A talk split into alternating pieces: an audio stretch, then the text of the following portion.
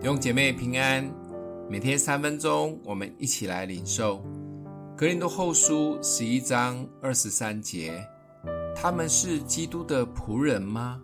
我说句狂话，我更是。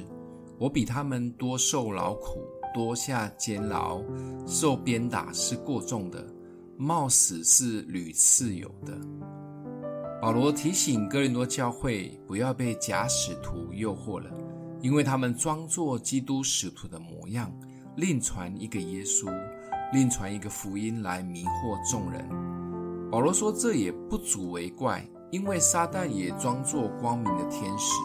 甚至保罗直接比喻这些假使徒，就像蛇诱惑夏娃一样，要把大家带向灭亡。保罗真的是气到了。真的使徒与假使徒有什么分别呢？保罗说：“他可以说一句狂话，他才是真使徒，因为他是为主多受劳苦。他细数他因为福音所经历的苦难，不止被打、被关、被石头 K，遇见船难、各种危险，又饥又渴、赤身肉体等等的，但他却把为主吃苦当吃补。他觉得这是他成为使徒最好的见证。”他愿意展现他最真实又软弱的一面给大家看。真正跟随耶稣的人都必须经历许多的不容易，但却是刚强喜乐的。我们常常在看或听见证，都是工作蒙福、身体被医治、关系变好、财务蒙福等等的。应该很少人会像保罗做这种见证。保罗还没有信主以前，日子过得快乐又高尚。他是罗马人，又是高知识分子。但信耶稣以后，却苦难一个接一个来，而且都很惨。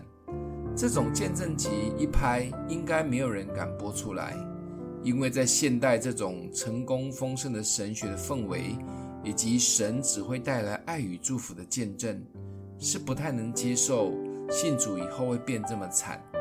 所以，很多信主的人抱着很大的期待来，却带着失望离开；而很多传道人更把自己伪装得很好，是不能软弱的。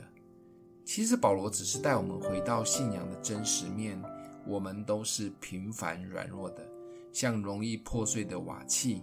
因为耶稣这宝贝，让我们内在可以刚强，但不是外在顺利。这信仰是关乎永恒的。不会是在今生发达，当然主也会给我们经历一些在地上的甜头，这时我们就珍惜，也献上感谢。早一点知道信仰的真实面，就不会失望太大。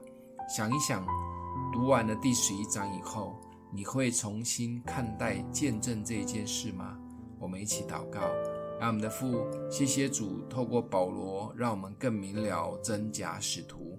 也求主赐给我们智慧分辨的能力，奉耶稣基督的名祷告，祝福你哦。